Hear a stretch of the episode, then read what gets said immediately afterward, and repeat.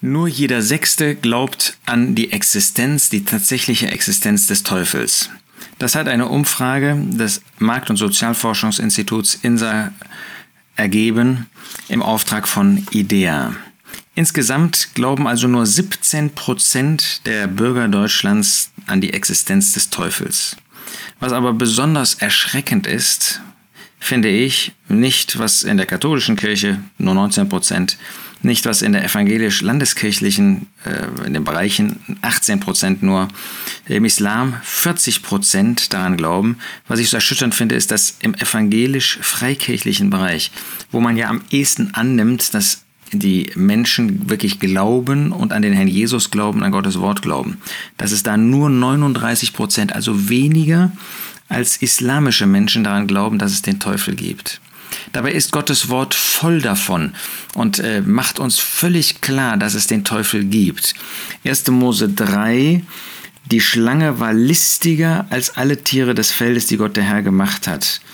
Und dann sehen wir, wie der Teufel sich dieser Schlange bemächtigte. Das muss ein Tier des Feldes damals gewesen sein, ähm, was, was ähm, vielleicht die Krone der Schöpfung gewesen ist, der Tiere, ähm, was den Menschen auf eine falsche Bahn gebracht hat.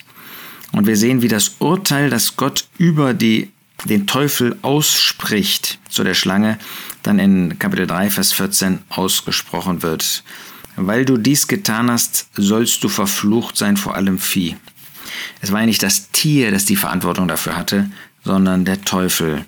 Und es ist interessant, dass er gerade mit diesem, ähm, mit diesem Titel, nämlich der Schlange, auch ganz am Ende von Gottes Wort noch einmal genannt und bezeichnet wird. Das macht deutlich, dass Gottes Wort von Anfang bis an das Ende uns immer wieder deutlich macht, dass es diesen Feind, diesen Teufel gibt.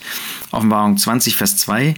Und er, dieser Engel, von dem da in Offenbarung 20 die Rede ist, ergriff den Drachen, die alte Schlange, die der Teufel und der Satan ist.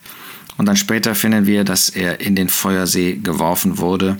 Vers 10. Und der Teufel, der sie verführte, wurde in den Feuer- und Schwefelsee geworfen.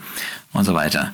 Also die, der Teufel ist eine Persönlichkeit. Es ist natürlich kein, kein Körper, äh, kein Wesen mit einem Körper, sondern es ist ein Geisteswesen. Es ist ein Engel, ein gefallener Engel, ein gefallener Engelfürst, der existiert, der absolute Persönlichkeit ist und vor dem wir gewarnt werden.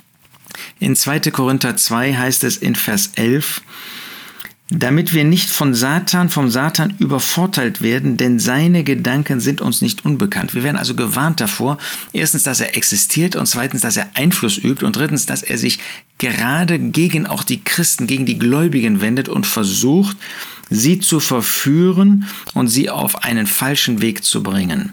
Wir brauchen keine Angst vor dem Teufel zu haben. Ähm, das finden wir an anderer Stelle, dass wir ihm sogar widerstehen sollen. Ähm, zweimal wird das gesagt, einmal von Jakobus und auch einmal von Petrus. Wir sollen dem Teufel widerstehen. Jakobus 4, Vers 7. Unterwerft euch nun Gott, widersteht aber dem Teufel und er wird von euch fliehen. Er wird nicht vor euch fliehen, haben Bibelausleger immer wieder gesagt, weil er keine Angst vor uns hat und wir sind auch nicht stärker als der Teufel. Aber er wird von uns fliehen, wenn wir uns Gott unterwerfen, wenn wir Gott gehorsam sind, weil er dann Christus in uns sieht und damit den, der ihn überwunden hat, der, der ihn besiegt hat, als der Jesus am Kreuz von Golgatha gestorben ist und dem die Macht des Todes genommen hat, der die Macht des Todes hatte bis zu diesem Zeitpunkt. Zeitpunkt, das ist der Teufel. Das heißt, wir haben dann jemanden auf unserer Seite. Wir dürfen also nie irgendwie uns lustig machen über den Teufel.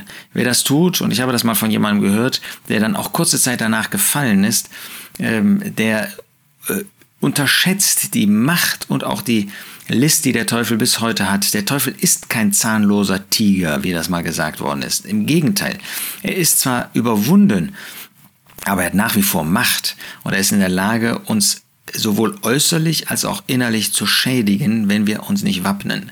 Wir brauchen keine Angst vor ihm zu haben, weil der, der auf unserer Seite ist, stärker ist als der Teufel. Aber wir sollten uns bewusst sein, dass es den Teufel gibt, dass er uns schaden will, dass er Menschen dazu benutzt, wie er das in dem Fall des Herrn Jesus auch getan hat, dass er auch auf eine andere Art und Weise selber auftreten kann. Er hat den Herrn Jesus persönlich versucht. Das finden wir zum Beispiel in Matthäus 4, Und äh, das wird er auch bei uns versuchen. Er wird uns immer versuchen, Schaden anzurichten. Sowohl durch den Druck, den er von außen auf uns ausübt, als auch durch die Verführungskunst. Und da ist es wohl, wenn wir uns erstens bewusst sind, dass er existiert und zweitens, dass wir uns an die Hand des Herrn Jesus stellen, dass wir an seine Hand gehen. Dann sind wir sicher und dann werden wir bewahrt bleiben. Wir brauchen also keine Angst zu haben, aber wir sollten wachsam sein. Dann werden wir einen guten, einen sicheren, einen Gott wohlgefälligen Weg gehen.